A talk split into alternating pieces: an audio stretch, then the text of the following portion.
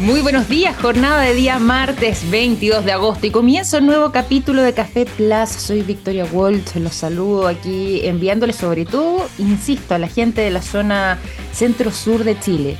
Qué tan mal lo ha estado pasando producto de este sistema frontal, de las lluvias, eh, se suma el viento además y este verdadero temporal que ha estado azotando a la zona. Eh, bueno, enviarles un saludo, un abrazo cariñoso eh, de nuestra parte, sobre todo a quienes están en la región del Biobío, en la región del Maule, en Ñuble, también a todos ellos. Y bueno, este sistema frontal, y vamos a abrir un poco también con esta información, ha seguido su paso. Se espera que lo más complejo sea entre eh, esta jornada, en realidad, lo que fue la tarde de ayer por la de, la jornada del día de ayer, 21 de agosto, hasta el día de hoy. Es decir, la lluvia seguirá cayendo.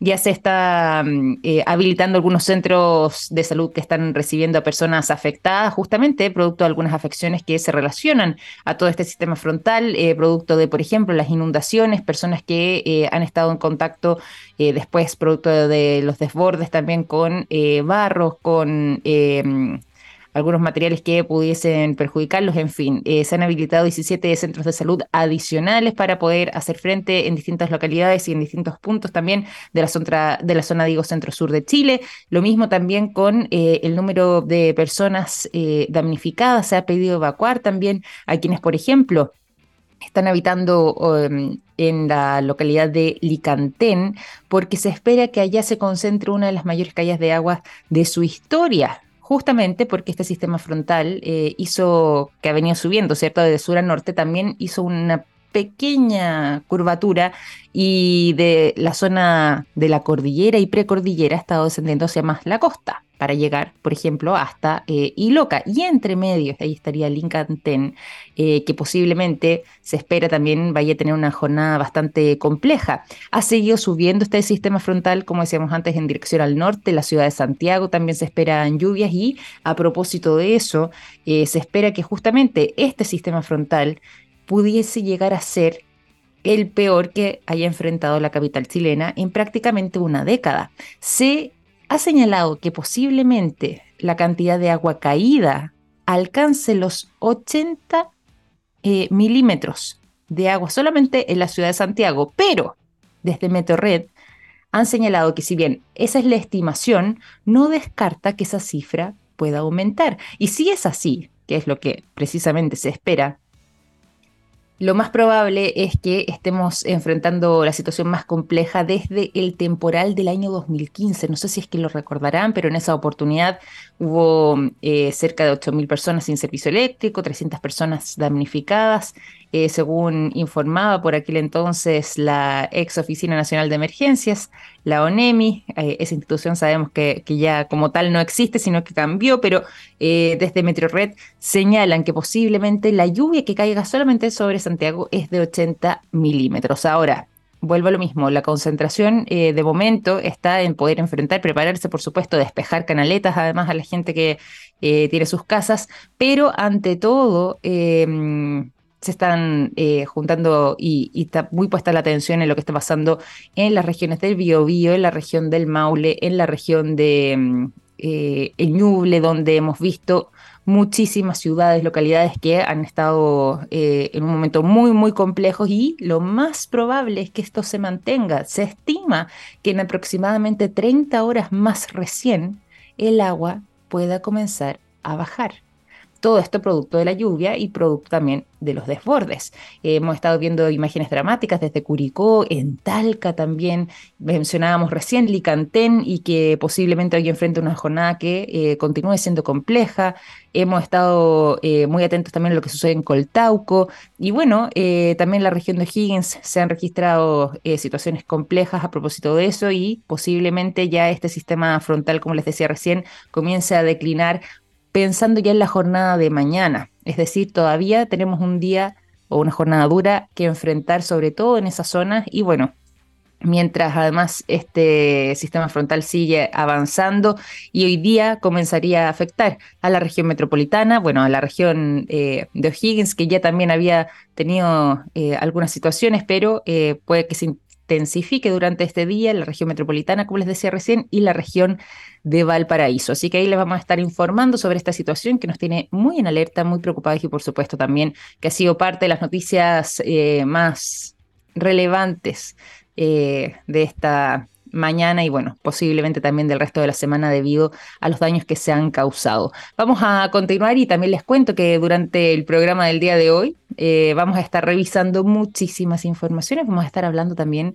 de eh, temas vinculados a la nutrición, porque el día de hoy tenemos eh, como invitado a el nutricionista y además académico jefe del área pediátrica de la Escuela de Nutrición de la Universidad Finisterra, para que nos cuente más detalles respecto a lo que será el segundo, o lo que es en realidad, el segundo observatorio nutricional de la Universidad Finisterra en conjunto con Nestlé, que ha sido elaborado por Ipsos. Queremos conocer esos resultados, profundizar muchísimo más en todo aquello y para eso nos va a estar acompañando en algunos minutos más nuestro invitado de esta jornada. Su nombre es Edson Bustos y vamos a estar profundizando entonces respecto a todas las novedades vinculadas a este observatorio y enfocado sobre todo entonces en la nutrición infantil. Y vamos a continuar también durante esta mañana eh, revisando, como les decía, información vinculada al mundo de la ciencia y la tecnología, y en este caso en particular, y a propósito también de eh, lo que hemos estado conversando sobre las inundaciones, bien sabemos que Chile no es el único país que actualmente está siendo afectado por eh, sistemas frontales o temporales. También hemos visto imágenes que se repiten en Estados Unidos, eh, en distintos lugares del mundo que, eh, producto de las inundaciones, han estado viviendo también durante estos días esta realidad. Y a propósito de eso, es que Google tiene algo que decir al respecto. ¿Por qué? Porque a través de la inteligencia artificial se podrán predecir a través de una herramienta lo que serán terrenos, territorios, lugares que pudieran llegar a inundarse a raíz de algunos sistemas frontales con una anticipación que incluso podría alcanzar la semana. Así es, se trata todo esto de esta nueva herramienta de Google llamada Google Flood Hub, que utiliza la inteligencia artificial para poder, eh, entre otras cosas, ¿ah? eh, anticipar a las personas y ponerlas en alerta, sobre todo ahora eh, en lo que respecta a las consecuencias del cambio climático. De hecho, eso fue lo que motivó el desarrollar esta herramienta de parte de Google para poder eh, contribuir también a los ciudadanos y a los habitantes en los distintos puntos del planeta que eh, pudiesen verse en riesgo a causa de eventuales catástrofes naturales que en este caso provengan de tormentas eh, o inundaciones que pudieran generarse. Y es por eso que a través de esta nueva herramienta, que como les decía recién, lleva por nombre Google Flood Hub, es que ya cerca de 80 países eh, la pueden incorporar y la pueden comenzar a utilizar. Chile está incluido dentro de ese listado. Se estima que cerca de 460 millones de personas en todo el planeta desde ya pueden estar utilizando esta herramienta disponible para todos. Pueden buscar la Google Flood Hub que eh, busca y, que eh, intenta entregar una solución para poder anticiparse a lo que serían situaciones de riesgo y tomar las medidas necesarias con anterioridad, como les decía, incluso una semana antes. De hecho, ya nosotros habíamos conocido una herramienta relativamente parecida, que es justamente la base en la que se formó también esta segunda parte que incorpora lo que tiene que ver con los temporales, lluvias e inundaciones, porque eh, esta herramienta también eh, buscaba servir como sistema de alerta frente a emergencias vinculadas a, por ejemplo, eh, los temblores, los sismos o incluso los terremotos. Y en nuestro país se hizo muy conocida por eso, pero ahora tiene esta herramienta adicional o este sistema adicional donde también se pueden predecir las inundaciones que se pueden generar a causa de las lluvias o de las tormentas. Les cuento que además no solamente en Chile está disponible también, les decíamos en un listado de 80 países, pero al menos en América Latina, Guatemala, Uruguay, México, Argentina ya cuentan con la posibilidad de eh, utilizar esta herramienta de eh, Google llamada Google Flood Hub que eh, busca entonces poder anticiparlos con aproximadamente una semana, lo que podrían ser eh, lugares altamente riesgosos de inundarse. Todo esto lo hace a través, como decíamos antes, de la inteligencia artificial, pero con información que es enviada a través de los satélites, a través también de información adicional que incluyen los partes meteorológicos y con todos esos datos va junto a mm, el modelo que lograron desarrollar, generando este algoritmo que permite predecir cuáles serían las zonas de riesgo, es decir, las zonas de riesgo de inundaciones según los niveles de agua que eh, podrían estar comprometidos para una zona en particular y de esa forma prevenir a los usuarios. Así que mm, los dejamos ahí también con eh, esta ayuda, porque no es que sea una solución ni mucho menos, pero sí puede contribuir quizás a prepararse de buena forma, eh, a tomar las medidas y sobre todo además a quienes eh, tienen cargos de autoridad, a quienes coordinan también situaciones frente a eventuales emergencias. Bueno, contar con esta información puede ser sumamente útil. Así que ahí se los dejo, Google Flood Hub esta herramienta de Google que logra predecir inundaciones con hasta una semana de anticipación. Vamos a continuar acá en el programa. Como les decía, vamos a irnos a la conversación junto a nuestro invitado del día de hoy. Queremos conocer más detalles respecto a lo que mm, trae este segundo observatorio nutricional que han logrado desarrollar tanto la Universidad de Finisterra con Nestlé,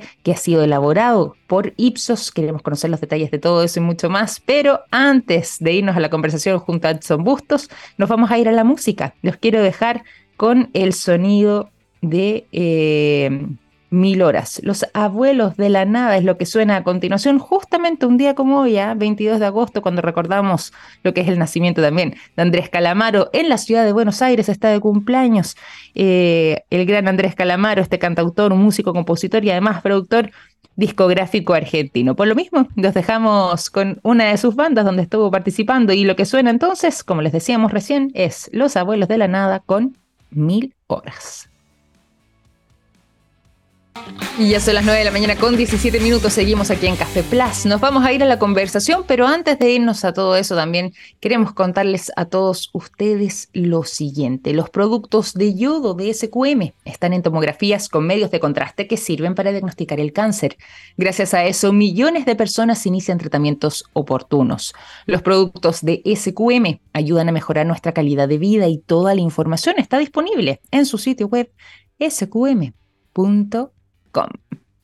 Nos vamos a ir eh, directamente a lo que les veníamos anunciando. ¿ah? Eh, queremos conocer cuáles son los desafíos nutricionales en este contexto respecto a la alimentación infantil en nuestro país. Por lo mismo, ya tenemos fresquitos los resultados del segundo observatorio nutricional Nestlé eh, por Niños Saludables junto con la Universidad Finisterra que ha estado indagando todo esto y que apoyados además por Ipsos han logrado eh, determinar eh, algunas variaciones que han tenido también respecto a lo que fue ese primer observatorio. Queremos conocer todos los detalles, ver de qué manera también hemos ido quizás cambiando algunos hábitos respecto a la versión anterior, en el año 2022, sobre este 2023, dónde están puestos también los desafíos nutricionales. Bueno, de eso y más le preguntamos a nuestro invitado. Hoy nos acompaña Edson eh, nos acompaña, perdón, ahí sí, nuestro invitado Edson Bustos, ahí se me estaba quedando atrás el apellido, Edson Bustos, nutricionista y académico, jefe del área pediátrica de la Escuela de Nutrición de la Universidad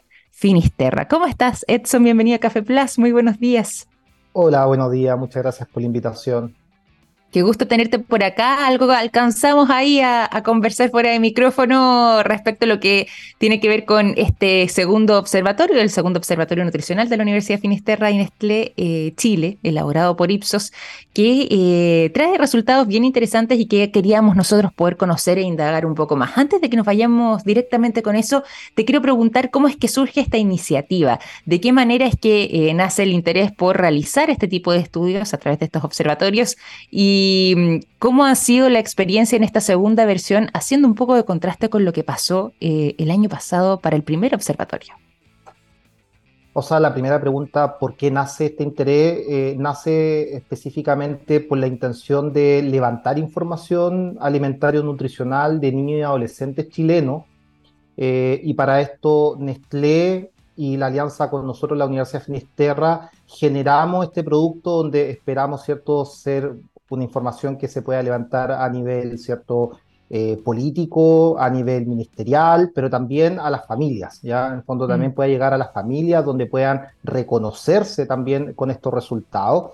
y de esto también, de esta manera también poder impactar en lo que se está haciendo tanto en las casas como también en los colegios, porque en el fondo lo que queremos llevar también esta alianza, ¿cierto? En Nestlé Universidad Finisterra es que ojalá podamos también empezar a impactar en los colegios con medidas importantes, ¿cierto? Y que esto se vaya haciendo más, ¿cierto? más masivo y de la misma manera mejorar el tema nutricional del país, que lamentablemente es súper triste, eh, sobre todo en la etapa infantil, donde la obesidad mm. gana cada vez más terreno y la alimentación poco saludable, ¿cierto? Sigue en la misma línea y obviamente que un país que de alguna manera se va haciendo o va tomando factores de riesgo más grandes en etapa muy temprana y que posteriormente lo van a ver repercutido, ¿cierto? A nivel ya más adulto.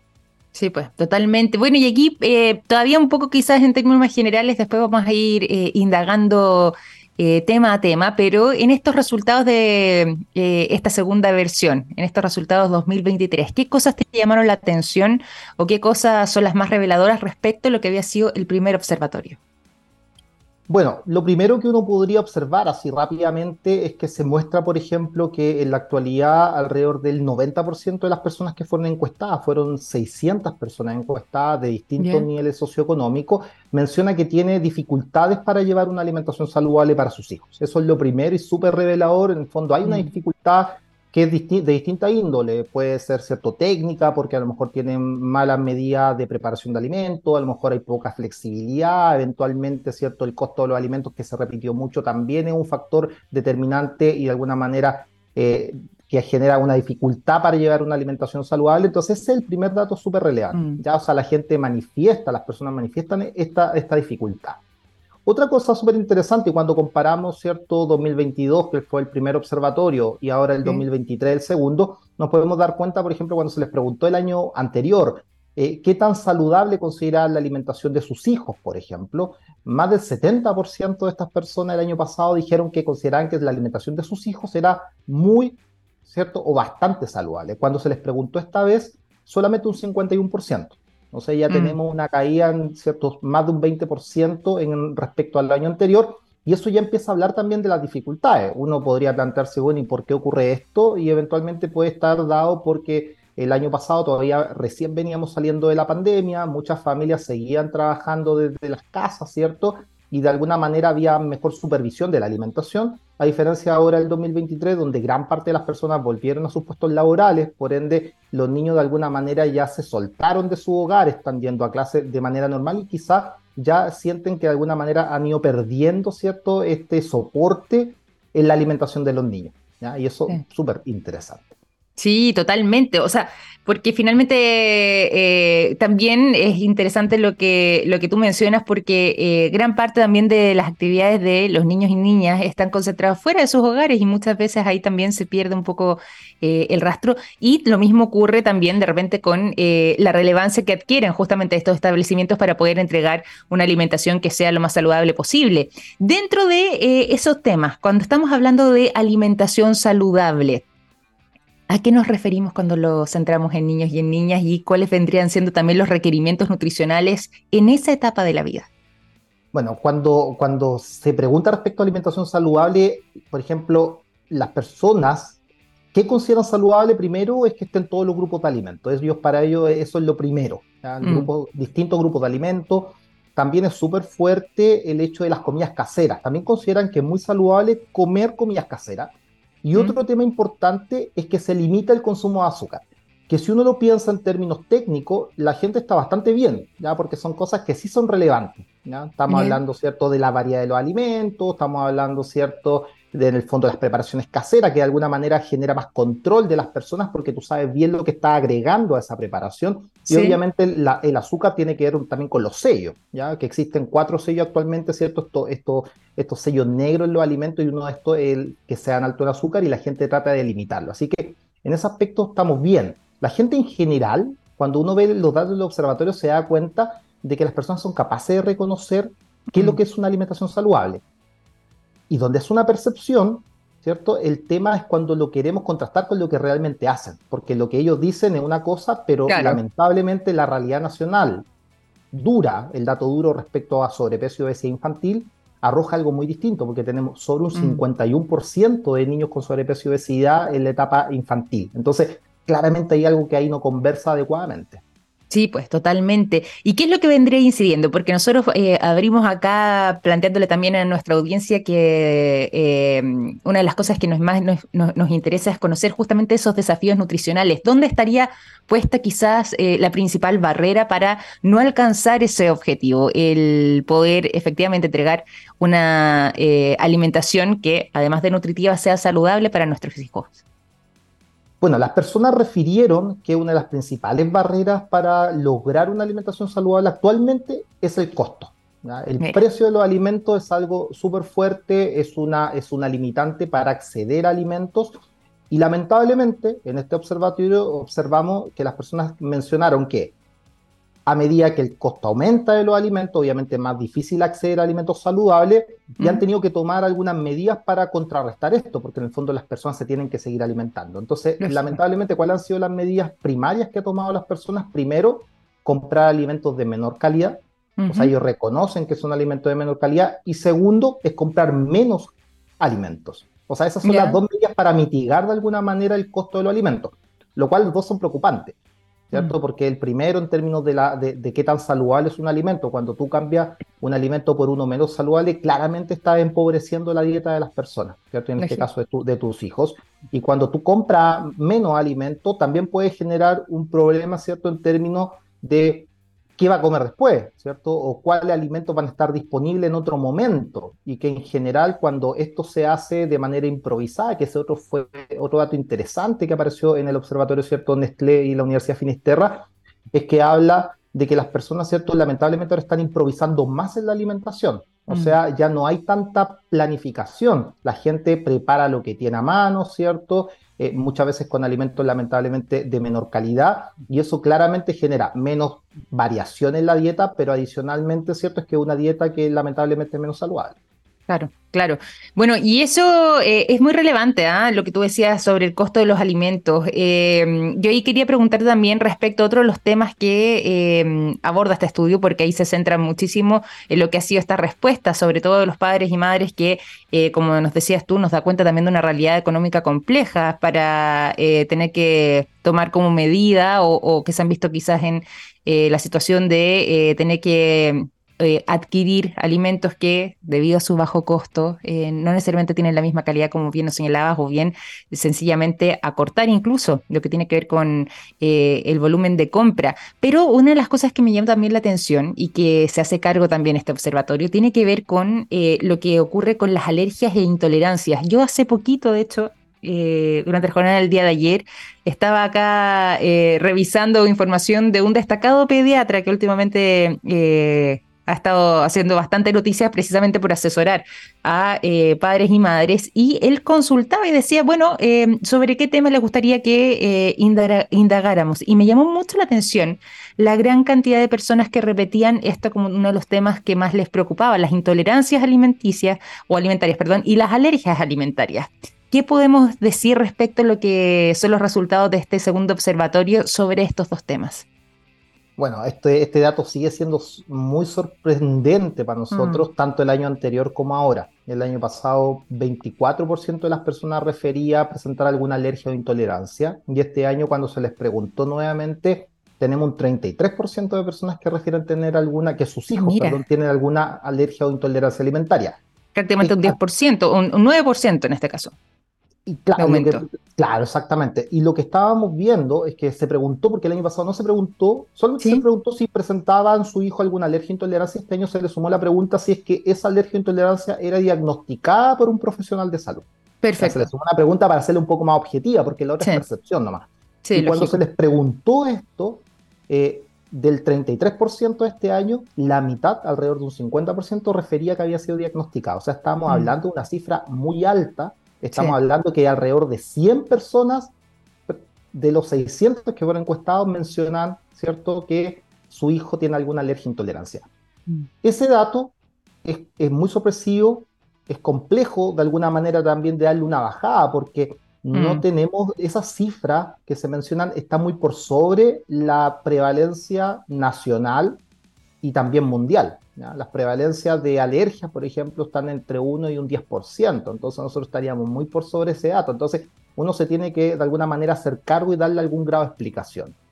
Y la explicación tiene distintas aristas, porque una de las aristas puede ser que efectivamente existen esas alergias e intolerancias, ¿cierto? No tendríamos por qué no creer.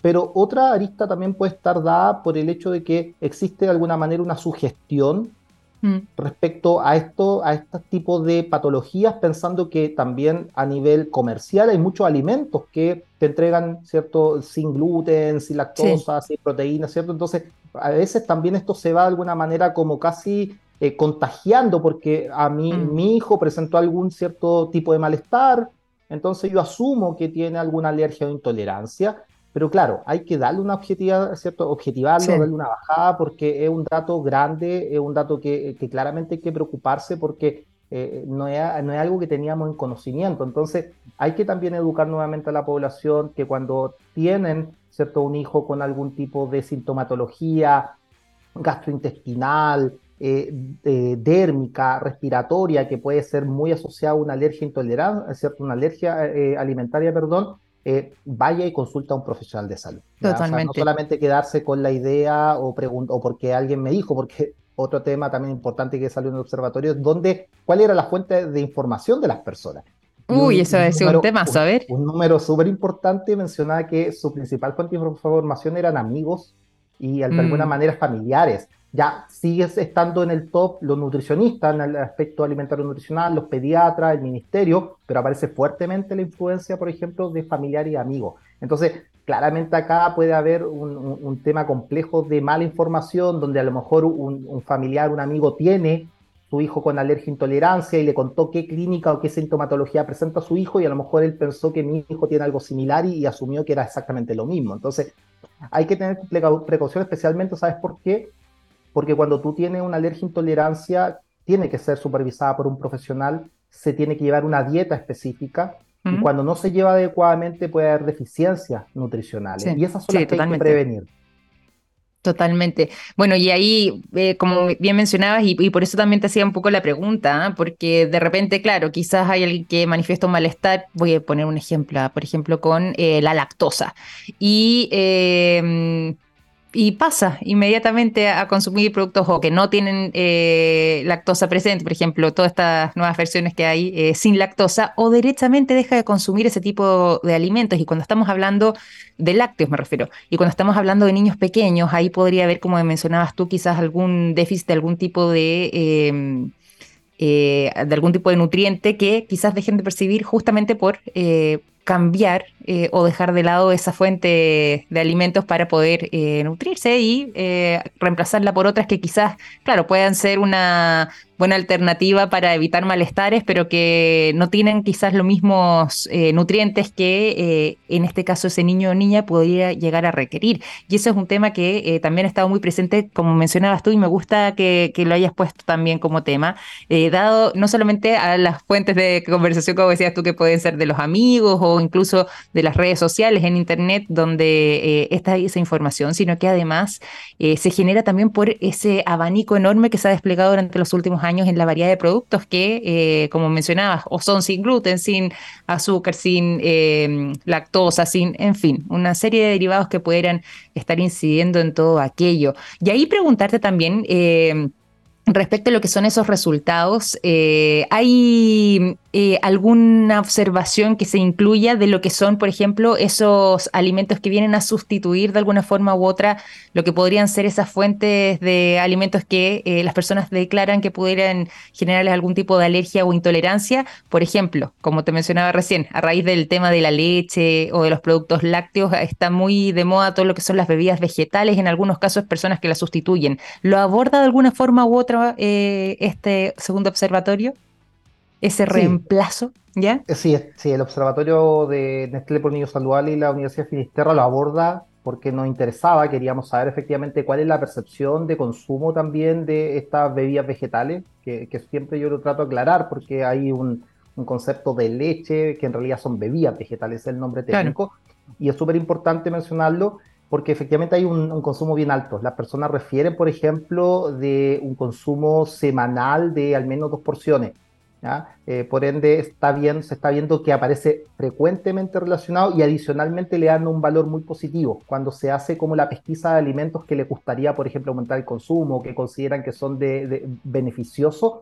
Mm. Aparecen los lácteos, ¿ah? aparecen los lácteos, pero aparecen también las bebidas vegetales. En el fondo es un producto que mm. se incorporó, pero claramente también hay, yo siempre digo, hay que tener mucha precaución dónde se va a ocupar. ¿ya? Por ejemplo, una bebida vegetal no puede ser el tratamiento para una alergia a la proteína de leche vaca.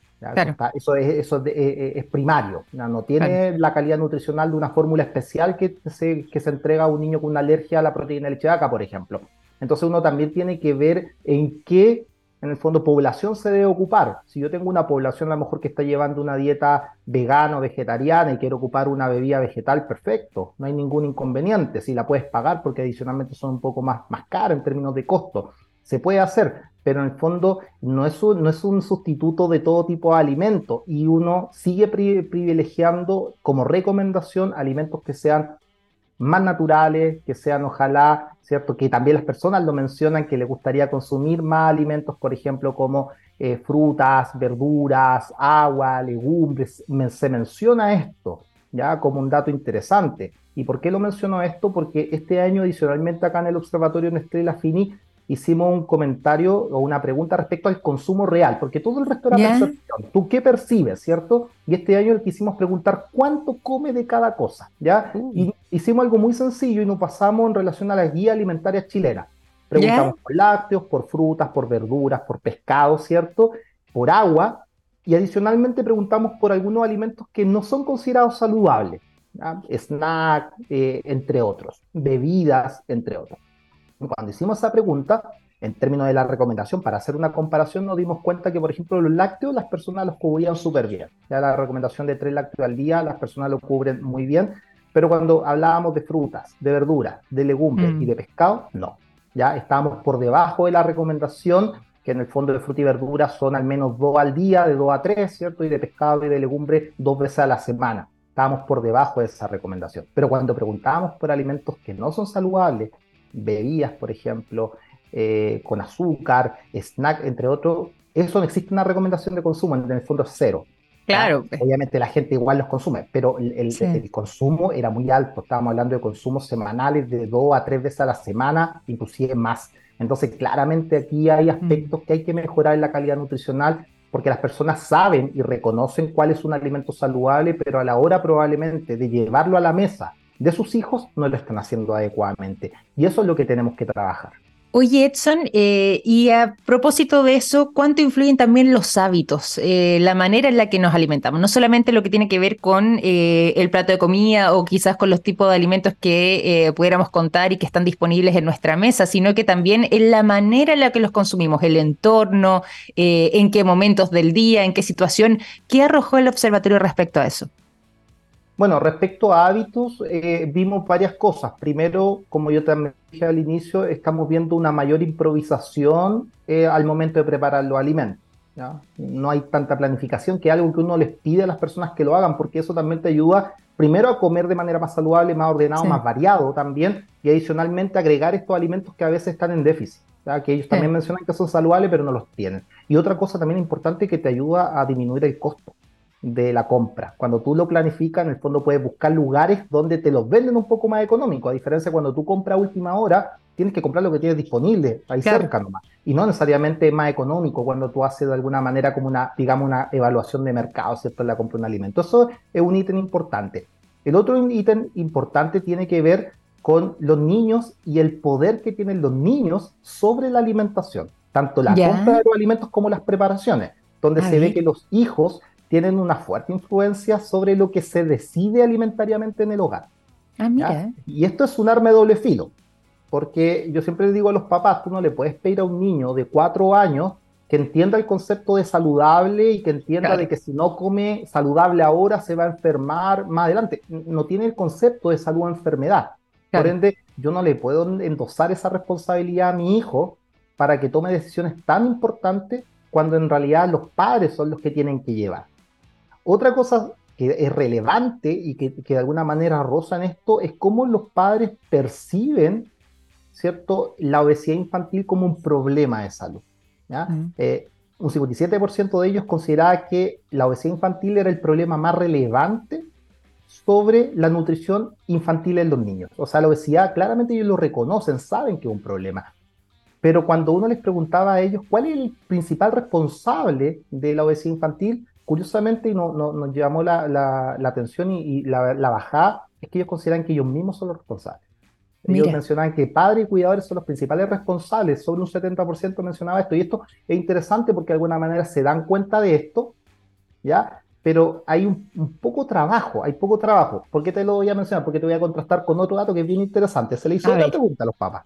Se les preguntó respecto a cómo ellos percibían la alimentación de sus hijos, pero adicionalmente cómo las comparaban la alimentación de sus hijos comparada con la que tuvieron ellos cuando eran pequeños o uh. comparado con sus pares, con los, con los amigos de sus hijos, digámoslo así. Ya, perfecto. consideraban que la alimentación de sus hijos era mejor que la que tuvieron ellos cuando eran pequeños, pero adicionalmente ellos percibían que la alimentación de sus hijos era mucho mejor que la de sus pares.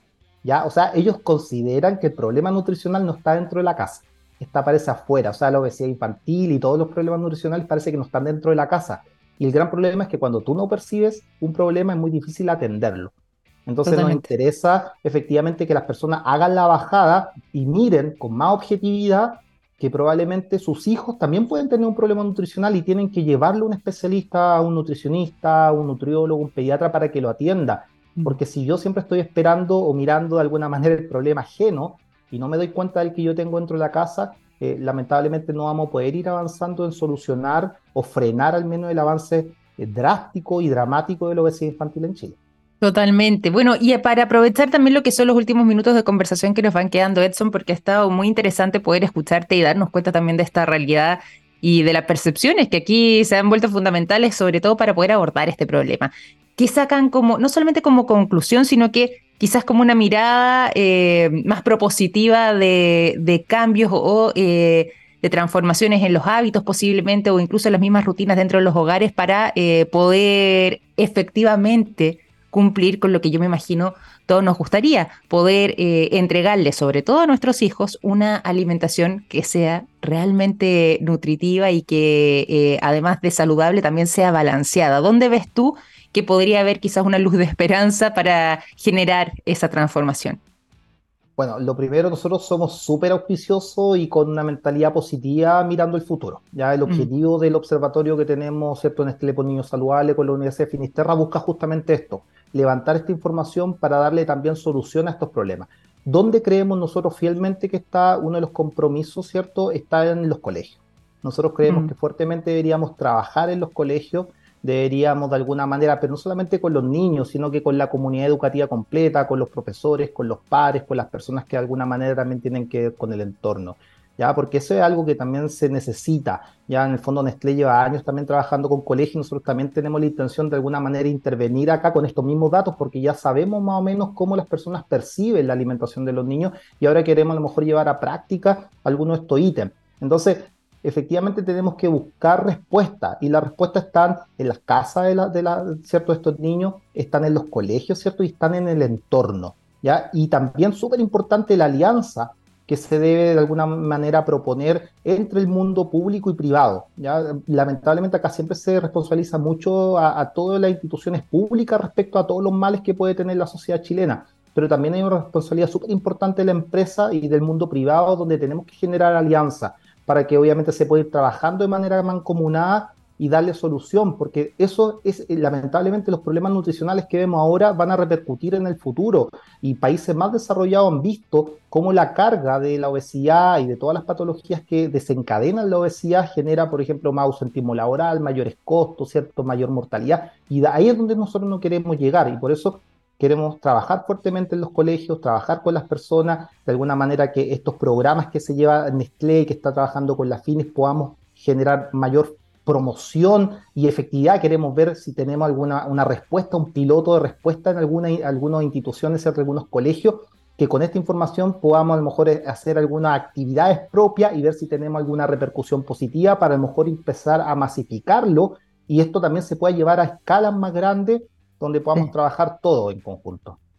Y me gusta además que, como decías tú, tenga esta, esta mirada un poco más esperanzadora y más eh, positiva respecto al futuro, justamente para tener ya con este segundo diagnóstico ¿ah? de este eh, observatorio nutricional eh, en esta segunda versión, por eso digo segundo diagnóstico, pero con esta realidad que estamos enfrentando, bueno, tener también las herramientas ahí y la información suficiente para poder empezar a generar esos cambios, como tú bien decías, y alcanzar este desafío nutricional que tenemos por delante, sobre todo con las generaciones más pequeñas. Así que, bueno, ha estado muy interesante poder conocer estos resultados. Te quiero agradecer además, Edson, por haber sido parte de este capítulo de Café Plus. ¿Dónde podemos encontrar, para quienes quieran profundizar un poco más respecto a lo que arrojó este segundo observatorio nutricional eh, de la Universidad Finisterra y Nestlé, eh, ¿dónde es que se puede encontrar esa información? La información actualmente está disponible en la página Nestlé. Esta se llama Nestlé por Niños Saludable. Si uno se mete en Nestlé y busca, aparecen los resultados del segundo observatorio nutricional. También en la Universidad Finisterra tenemos esta información y la estamos tratando de obviamente difundir para que sea útil no solo para nosotros, sino que para todas las personas que trabajan con niños y adolescentes. Ese es el objetivo.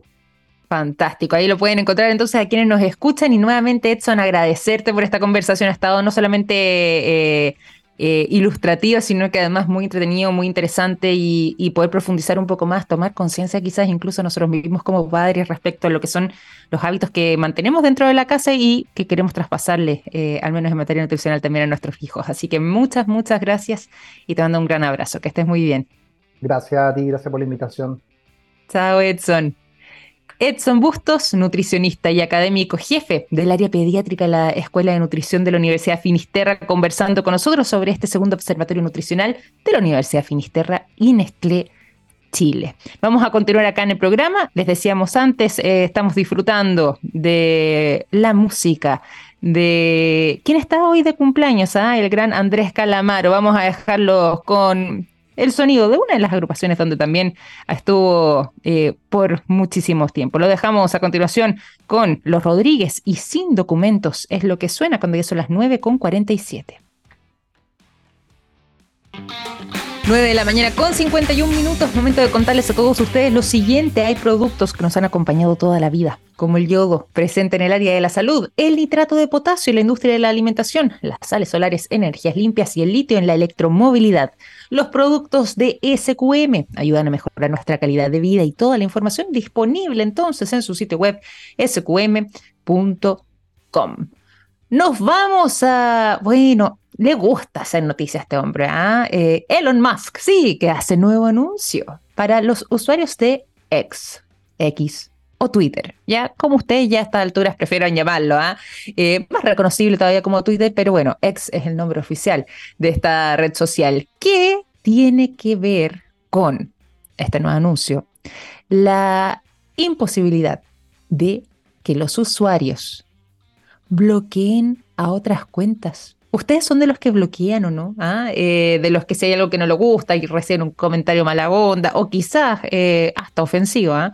¿son de bloquear a los usuarios? Bueno, está lleno de personas, me incluyo, quizás en algún momento alguien eh, habré bloqueado en el pasado, pero de personas que, claro, frente a ese tipo de realidades y ese, ese tipo de situaciones, digo, han optado por bloquear quizás a alguna otra cuenta para evitar eh, recibir no solamente sus mensajes, sino que también para que la otra cuenta, en fondo la cuenta que quizás, eh, o el usuario que nos escribió algo que no nos gustó, eh, que nos ofendió, que nos atacó, que nos... En fin, esa persona ya no pueda ver lo que nosotros subimos como contenido. Bueno, esa posibilidad de bloqueo va a ser parte del pasado, al menos en esta red social, en X, X o Twitter, porque según el listado de modificaciones que eh, se estarían incorporando a esta plataforma, a esta red social, que bien sabemos, dentro de las ambiciones además que tiene Elon Musk, es que vaya cambiando a una especie de super red social que incluya eh, no solamente esta posibilidad de contar con el foro, sino que también con un sistema de pagos, con eh, mayor interacción,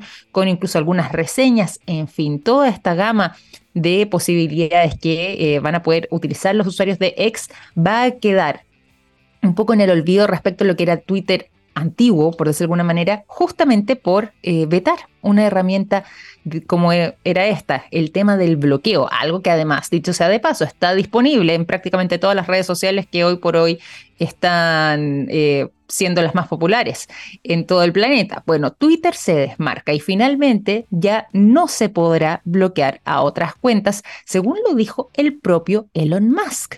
Esto es un eh, una indicación que él mismo habría realizado también a sus eh, ejecutivos y a quienes componen todavía la planta de eh, X para evitar entonces que esta posibilidad siga siendo una realidad y justamente dentro de este listado también de modificaciones hay otras innovaciones como por ejemplo cambiar el nombre o los logotipos de la red o quizás incluso lo que habíamos comentado también en su oportunidad, lo que es el retiro de las verificaciones gratuitas que antiguamente podían recibir algunas figuras relevantes. Bueno, eso ya sabemos, ha sido parte de los cambios que ha introducido Elon Musk y que posiblemente se abulte este listado con este anuncio que realizó el mismísimo empresario y dueño de esta plataforma que señaló que finalmente ya no existirá la posibilidad de eh, bloquear. ¿Cuándo ocurrirá todo eso? Bueno, todavía no se sabe, ¿ah? no detalló la fecha exacta en la que esto comenzará a ponerse en práctica, pero sí ya se hizo el anuncio y por lo mismo no se descarta de que prontamente eso pudiese suceder. Así que ahí los dejo también con esta información cuando hizo las 9.55 y hoy nos despedimos en grande, como decíamos antes, en una jornada como hoy, 22 de agosto, pero el año 1961 en la ciudad de Buenos Aires, Argentina, nació el gran Andrés Calamaro. Por lo mismo vamos a eh, celebrarlo y nos despedimos también disfrutando del sonido de el salmón, en la propia voz del cumpleañero Andrés Calamaro. Cuídense mucho, sigan en sintonía porque después de la música comienza la ciencia del futuro junto a Daniel Silva. Que estén muy bien. Cuídense. Chao, chao.